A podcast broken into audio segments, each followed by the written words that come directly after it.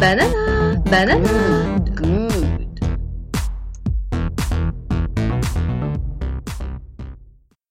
Bonjour à toutes et à tous. Alors, contrairement à d'habitude, je vais aborder un sujet qui est, euh, on va dire, un peu moins léger. Donc, euh, voilà, tu, tu vas bien reconnaître à mon ton qu'il y a un petit malaise parce que aujourd'hui, j'aborde la perversion narcissique.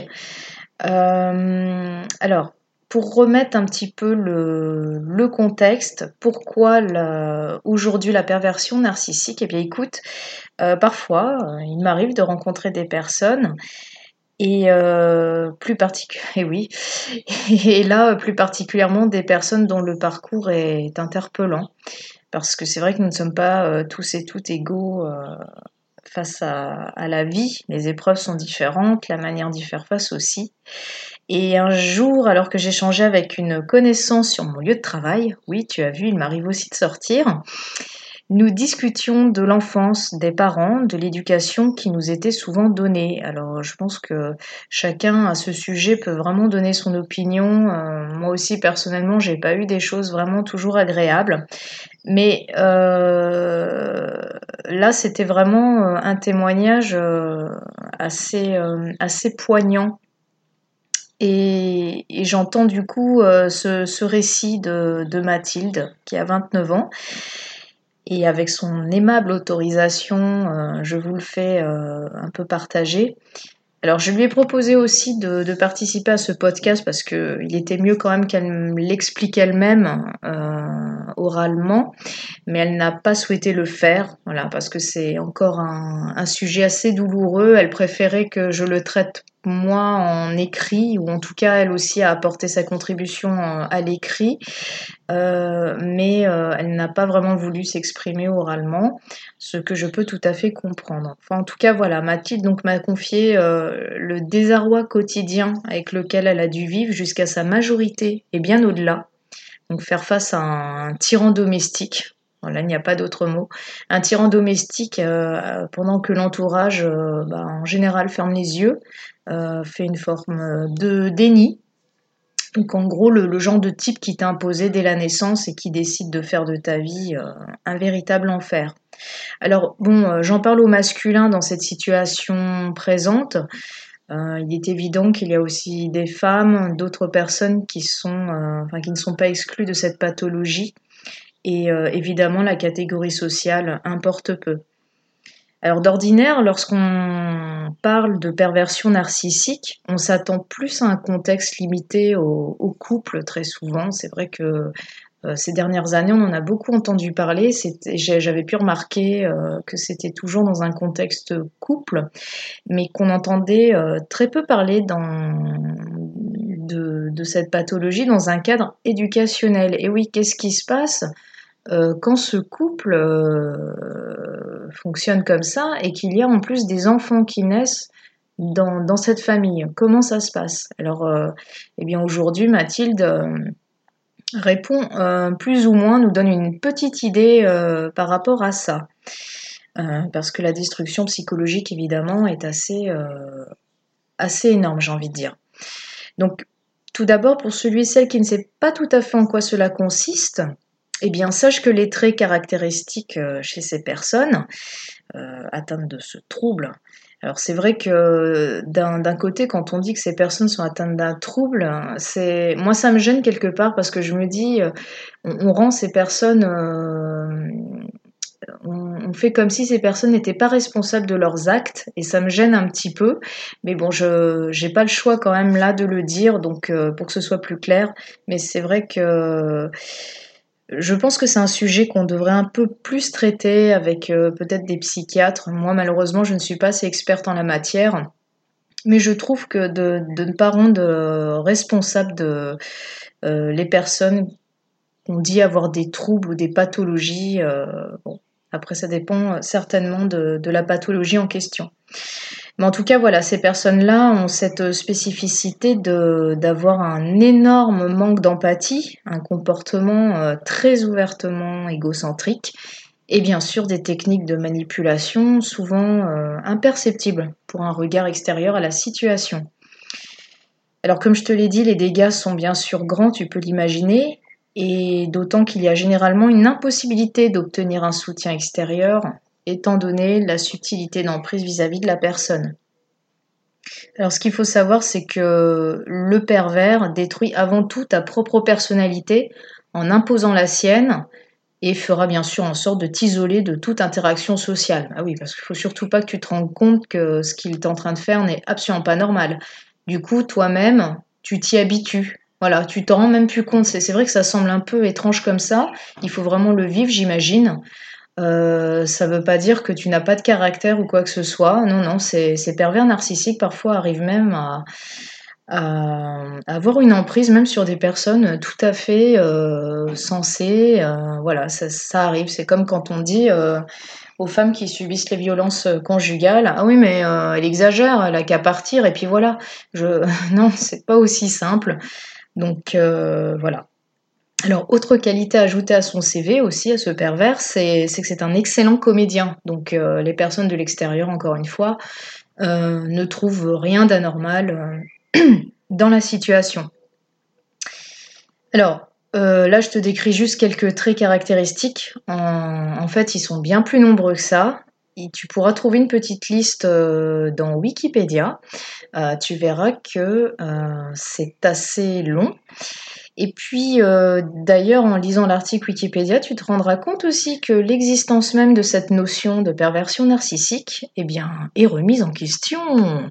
Et oui, parce qu'un certain Marcel Sanguet euh, trouve que le concept de pervers narcissique est une invention.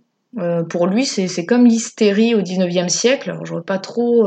oui, alors oui, l'hystérie, nous sommes bien d'accord.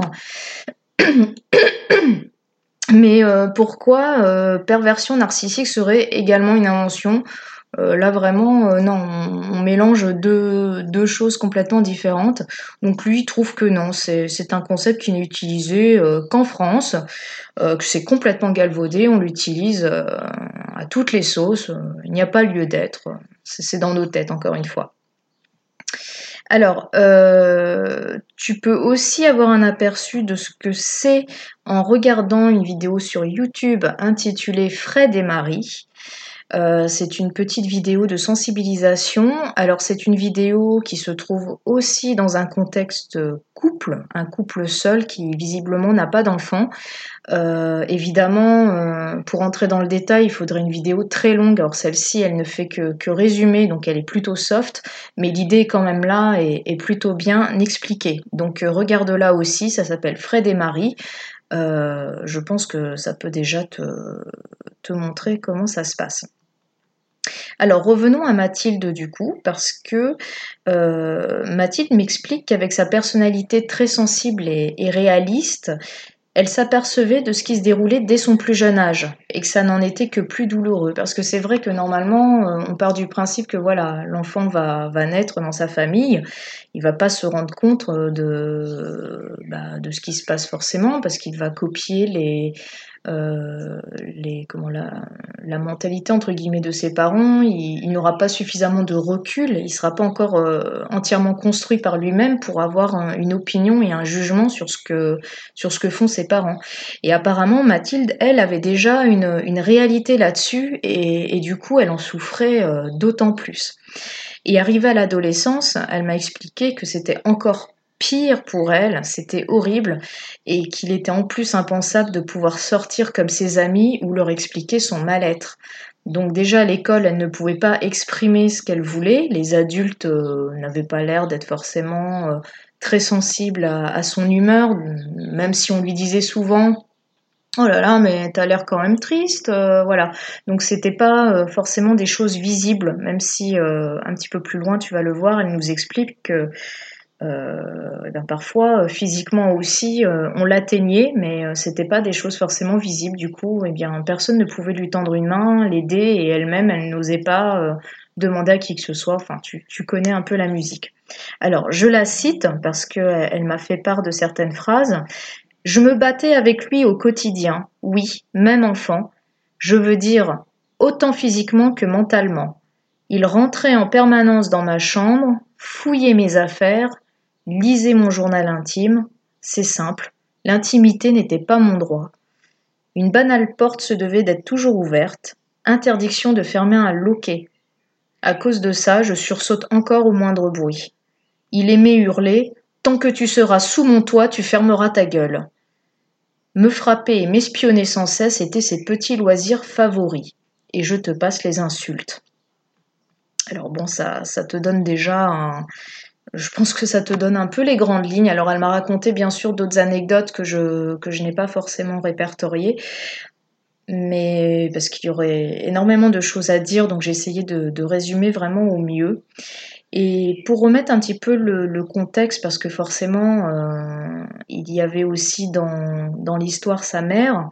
Donc apparemment, sa mère s'est mariée avec ce pervers euh, parce qu'elle s'était trouvée dans une situation précaire. Alors attention, euh, c'est pas parce qu'on est dans une situation précaire qu'on va forcément se marier avec le premier venu, mais en tout cas là, dans ce contexte, c'est ce qui s'est passé. Donc sa mère, à ce moment-là, dans les années 70, elle, elle était dans une situation précaire. Elle a eu un enfant seule, entre guillemets, hein, euh, et elle s'est retrouvée euh, sans ressources. Les opinions et les jugements d'autrui étaient écrasants parce qu'elle vivait dans un petit village. Et euh, bien sûr, je te laisse deviner que tous ces jugements étaient uniquement à son encontre, hein, voilà, tu t'en doutes bien. Et voyant ce désarroi, eh bien, tout logiquement, le futur pervers narcissique s'est pointé comme un prince charmant, et il est vite devenu un crapaud démoniaque. Et oui, forcément, parce que c'est le propre du pervers narcissique, c'est de, bah, flairer très vite sa proie, euh, de flairer quelqu'un qui est, dans une situation euh, à l'instant T qui est un peu aux abois, qui est un petit peu perdu. Euh, la personne va tout de suite prendre le dessus et va, va s'imposer et manipuler. enfin voilà, elle va pas perdre de temps. Donc c'est ce qui s'est passé visiblement. Et c'était déjà un peu trop tard. Euh, et oui, la victime se, fait engluer. Donc, euh, personne ne voulait en même temps lui tendre la main ou la comprendre. C'était des sujets quand même assez tabous, je pense. Donc, euh, déjà, on est en 2018, c'est déjà assez dur. de, de, faire évoluer certaines mentalités. Alors t'imagines bien que dans les années 70, dans un petit village, ça devait être terrible c'est pour ça que finalement sa mère a fini par euh, visiblement se résigner. Il fallait s'y faire et puis c'est tout. Alors je la cite encore, elle nous dit Quelques années plus tard, et pour couronner le tout, ma mère ne m'a pas désiré et n'a jamais cherché à se rebeller, absolument résignée ou très souvent complice. Pour ses parents, entre guillemets, c'est comme si j'avais été le boulet tombé du ciel. Ils étaient toujours désabusés, dépassés. Le peu d'entourage familial ne me soutenait pas. Quand par exemple oncle et tante venaient nous rendre visite ou que nous allions chez eux, ils voyaient un tableau hypocrite et faux. Quand je tentais de me confier, sur euh, la pointe des pieds, on me rétorquait Oui, bon, c'est son caractère, comme pour mettre un terme très vite à la discussion. À l'âge adulte, quand j'ai balancé toutes les vérités à tout le monde, on m'a traité comme une folle complètement ingrate, ils se sont bien sûr évertués à tout minimiser, à tel point que je me suis demandé si effectivement je n'avais pas tout inventé. Oui, ça c'est ça c'est la suite logique aussi, c'est quand l'entourage effectivement fait aussi un déni, euh, c'est épouvantable. Donc Mathilde m'a décrit d'autres situations et détails effarants comme je l'ai dit. Et ça m'a beaucoup impressionné parce que c'est vrai qu'elle a quand même beaucoup de courage euh, et, puis cette capacité à me raconter tout ça, même si elle n'a pas voulu s'exprimer oralement, j'ai trouvé que c'était déjà énorme qu'elle puisse me faire part de ça, euh, enfin oralement euh, en huis clos et, à la fois aussi par écrit. Alors, elle m'a expliqué aussi que sa demi-sœur a quitté seule le domicile à 17 ans, sans jamais chercher à prendre contact avec elle, parce que toutes les deux avaient 12 ans d'écart. Donc pas trop de sentiments pour l'une et l'autre parce que évidemment il y a aussi le, daron qui est là pour faire exprès de euh, tu vois de que tout le monde soit en conflit les uns avec les autres, hein, divisé pour mieux partager. Donc c'est un peu ce qui s'est passé aussi. Euh, elle, elle a, elle, a, tracé sa route à 17 ans, on ne peut que la comprendre aussi. Elle a laissé la petite sœur, enfin la, petite demi-sœur. Et euh, voilà, donc chacune de leur côté ont essayé de fuir et de survivre tout simplement. Donc c'était comme des, toutes les deux, elles ont été un peu comme des enfants placés dans une famille d'accueil, mais une famille d'accueil euh, sortie d'un cauchemar. évidemment, je veux pas dire que toutes les familles d'accueil sont comme ça, mais en tout cas celle-ci, ça faisait la famille d'accueil, euh, euh, voilà, d'un film d'horreur. Et elle m'a expliqué ensuite que fuir n'a pas été si simple, parce qu'en fait, il n'y avait pas de moyen de locomotion. C'était pas évident pour elle, elle ne savait pas. Elle avait bien pensé à, faire du stop, mais comme elle était quand même assez euh, consciente, elle s'est dit que ça, pouvait être dangereux. Donc, elle a préféré réfléchir à d'autres moyens. Et puis, elle était vraiment très isolée. Il n'y avait vraiment personne pour, euh, lui donner des contacts, pour, euh, la conseiller. C'est vraiment le, cauchemar. Elle me raconte avoir finalement suivi les, traces de sa mère malgré elle. Donc faire sa vie avec un mec le plus vite possible et essayer de s'installer de manière euh, stable. C'était le seul plan qu'elle se sentait bah, paradoxalement capable de trouver ne sachant pas comment euh, percevoir des obligations financières auxquelles elle aurait pu avoir droit à ce moment-là.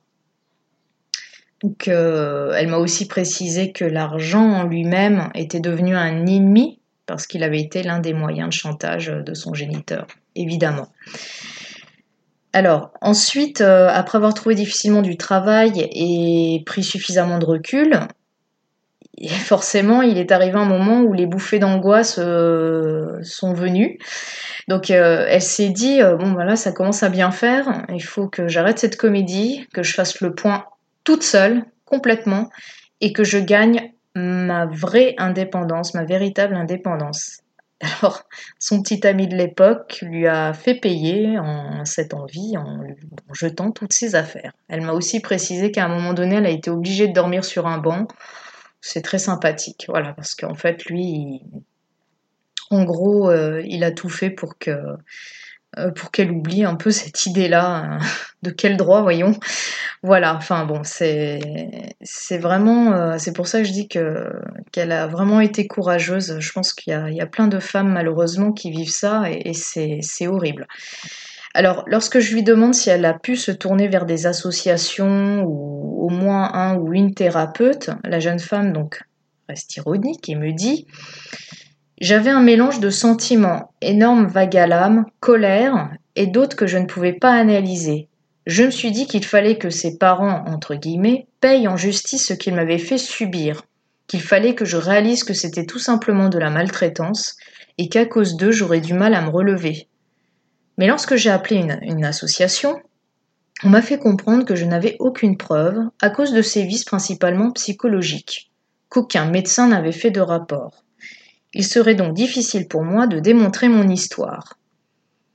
On m'a dit que cela me ferait souffrir encore plus, que ce serait pire à vivre. J'ai jeté l'éponge, je ne voyais pas comment on pouvait m'aider, ni qui pouvait le faire à ce moment-là. Je me suis alors tournée vers une psychologue qui m'a choquée par son indifférence méprisante, puis vers un psychiatre qui s'est juste contenté de me filer des anxiolytiques, puis des antidépresseurs. Un an après, j'ai tout arrêté je ne me sentais pas moi-même. J'ai juste décidé d'avancer seul, tant bien que mal. Je ne peux plus vivre avec qui que ce soit, en tout cas pour le moment. Alors euh, là encore, je lui tire mon chapeau, elle est vraiment... Euh, euh, heureusement qu'elle a ce fort caractère parce que je pense qu'il y a des personnes qui ont, dû sombrer dans, des situations comme ça, c'est similaire, enfin, c'est assez effarant. Alors du coup, on peut se demander comment tourner la page après tout ça. Donc Mathilde m'explique qu'elle se sent bien plus confiante qu'avant. Elle me précise que c'est extrêmement long et que peu de personnes peuvent comprendre. Il est difficile de s'estimer quand on t'a rabâché que tu es une bonne à rien, entre autres, bien sûr. Et comme pour bien te faire replonger, le pervers a la faculté de réussir à te recontacter, malgré les précautions prises euh, ben, les ponts et, du coup te harcèle encore euh, sournoisement. Ah oui, s'il ne revient pas à la charge, c'est pas du jeu, euh, c'est ben non, c'est trop simple. Parce qu'en fait, ce il y a un truc qu'il déteste aussi, c'est quand tu échappes à son contrôle. Ça, il peut pas supporter ça. Il y a, l'une de ses victimes qui s'échappe. Alors là, ça, il aime pas. Alors en tant que père, entre guillemets, hein, ce qu'il aime bien aussi euh, venir avec ses larmes de crocodile, il n'est pas là du tout pour te soutenir, bien au contraire. Se moquant et rabaissant toujours plus, narguant sur des phrases typiques euh, Comment ça, t'as pas besoin de moi? Ah oui, je ferai tout pour que tu sois encore plus dans la merde. Alors ça, c'est une des phrases qu'elle m'avait citées qui lui disait euh, Enfin voilà, parce que je pense que c'est plus qu'un pervers narcissique, je pense que c'est juste un... Enfin non, ce n'est pas juste, c'est aussi et surtout un gros macho. Et elle m'avait expliqué aussi qu'il était très raciste, donc finalement ce monsieur n'avait rien pour lui. Alors, tu te demandes peut-être si elle a eu à nouveau un contact avec sa mère. Eh bien non, cette dernière s'est effacée totalement, mais vraiment totalement plus aucune personnalité propre, plus rien. C'est assez euh, dingue de, devoir raconter ça, mais c'est la vérité. Donc elle s'est effacée totalement et elle lui a signifié qu'elle ne voulait plus entendre parler de son existence. Là aussi, tu vois, ça, fait, ça donne un peu l'ambiance. Et Mathilde lui avait proposé à plusieurs reprises de l'aider à s'extirper de, de, ce cercle parce que visiblement c'est à cause des, du manque de finances que, que, beaucoup de femmes ne peuvent pas euh, quitter leur mari ou trouver un endroit pour se réfugier. Et Mathilde du coup lui avait, euh, lui avait proposé bah, de, de l'installer quelque part, de, de l'aider, voilà, tout simplement puisque Mathilde elle-même avait réussi à, à aller de l'avant, à trouver un travail, à se loger toute seule. Elle voulait aussi proposer ça à sa mère, mais visiblement sa mère ne l'a pas entendu de cette façon, donc voilà. Alors je la cite encore, elle me dit Un jour, un recruteur m'a balancé de but en blanc Votre père est militaire? Ça m'a filé une sacrée gifle. Je ne comprenais pas pourquoi il osait me lancer ça, alors que je lui expliquais simplement mes motivations. Pourquoi mon père? Quel rapport? Il m'imposait un terrain miné. Ensuite, et même si cela n'était pas en son honneur, j'ai compris qu'il me restait un long parcours pour affirmer ma personnalité propre exemple de tout passé. Oui, vraiment un travail d'affirmation. Alors oui, effectivement, euh, euh, c'est un peu comme si le, recruteur avait lu dans un livre ouvert, mais enfin de... oui, j'admire encore une fois le, manque de pincettes qui... Oui, c'est normal. Alors, encore une fois, je, te répète, je pense que j'ai pas besoin de te le répéter, tu es comme moi. Euh, tu es comme moi pour, euh, pour euh, conclure que c'est vraiment une jeune femme battante, même si elle marche contre ses démons, c'est, je veux dire, euh, n'importe qui serait dans sa situation. Mais ce qui est bien, c'est qu'elle reste positive pour l'avenir, donc c'est une très bonne chose. Elle aimerait pouvoir un jour expliquer à des enfants qu'aucun adulte n'a le droit de prendre des décisions à leur sujet sans leur demander leur opinion au préalable. Parce qu'elle m'a expliqué que très souvent, ça aussi, c'était, c'était spécifique dans, dans cette famille. Euh, on lui demandait jamais son opinion, notamment pour couper les cheveux ou pour s'habiller. Enfin, c'était euh, voilà, c'était toujours imposé. Euh, c'était l'objet, l'objet qu'on dédaignait, pardon, qu'on dédaignait et qui, qui gênait, qui était là. Elle m'a dit qu'un jour, elle a été très humiliée parce que, bon, même si elle se sentait pas féminine, les vêtements qu'on lui achetait étaient très masculins et elle était très gênée parce qu'elle avait vu un, de ses camarades avoir exactement euh, le même short. Du coup, elle s'est trouvée euh, très humiliée à cause de ça. Et elle s'était trouvée humiliée aussi parce qu'on lui coupait les cheveux très courts à la garçonne alors qu'elle, elle voulait les garder longs. Enfin voilà, c'est toute cette, euh, cette, comment dire, cette cette manipulation, le fait d'aller à l'encontre de tes propres, euh, de, ta propre personnalité, de tes propres envies, c'est vraiment euh, époustouflant. Et puis bien sûr, en toute logique, elle souhaite aussi que l'égalité femmes-hommes triomphe. Donc dernière petite citation venant d'elle, je veux qu'il n'y ait plus d'oppresseurs et cela commence dans la vie quotidienne, dans l'univers familial. Il faut que nous évoluions, ce n'est vraiment plus possible. Combien de jeunes ont eu envie de se suicider, moi la première, à cause d'adultes timbrés et intolérants? Je pense particulièrement à ceux et celles qui se croient obligés de juger leur progéniture en permanence. Foutez-leur la paix. Accompagner quelqu'un sur la construction, c'est une énorme responsabilité. Si vous n'êtes pas capable de bienveillance, inutile de faire des enfants. Donc effectivement, ça a le mérite d'être clair. Eh bien écoute, avec tout ça, j'espère avoir pu retranscrire le plus fidèlement possible les confidences de, Mathilde qui sont, euh, et oui, très poignantes. Et euh, encore une fois, je, ne peux pas parler de tout, mais, il y avait vraiment énormément de choses à dire. Et au passage, Mathilde est un prénom d'emprunt par respect pour elle. Voilà. Donc je la remercie encore chaleureusement. de m'avoir donné l'autorisation de faire ce, ce, partage. Et j'espère que ça pourra servir à d'autres personnes qui euh, éventuellement se sentiront peut-être moins seules ou, pourront euh, avoir l'envie elles aussi de, de, se confier ou de partager leur histoire. Voilà. Et puis, ah, et puis j'ai failli oublier aussi un livre à conseiller euh, si vraiment vous, voulez en savoir plus sur les familles toxiques. Donc le livre intitulé Parents toxiques, comment échapper à leur emprise de Suzanne Forward que tu peux tout à fait trouver euh, très facilement sur Amazon. Voilà, je trouve l'approche de, de, ce livre euh, très sensée. Les méthodes prodiguées sont assez intéressantes, mais évidemment, elles n'effaceront jamais ces cicatrices. Et évidemment, ces cicatrices-là, il faut les, eh bien, les penser, les guérir et, peut-être même euh, il faut s'en servir pour, euh, euh, comme d'une force pour la suite de la vie. Voilà. Et eh ben écoute, J'espère encore une fois que, que ça pourra t'aider ou apporter une aide pour une autre personne. N'hésite pas à en parler éventuellement si tu penses que c'est nécessaire pour dénoncer ce type d'agissement et puis euh, voilà, parce que c'est vrai que je trouve quand même assez incroyable qu'on parle de. qu'on remette en cause la perversion narcissique alors qu'elle est quand même bien là.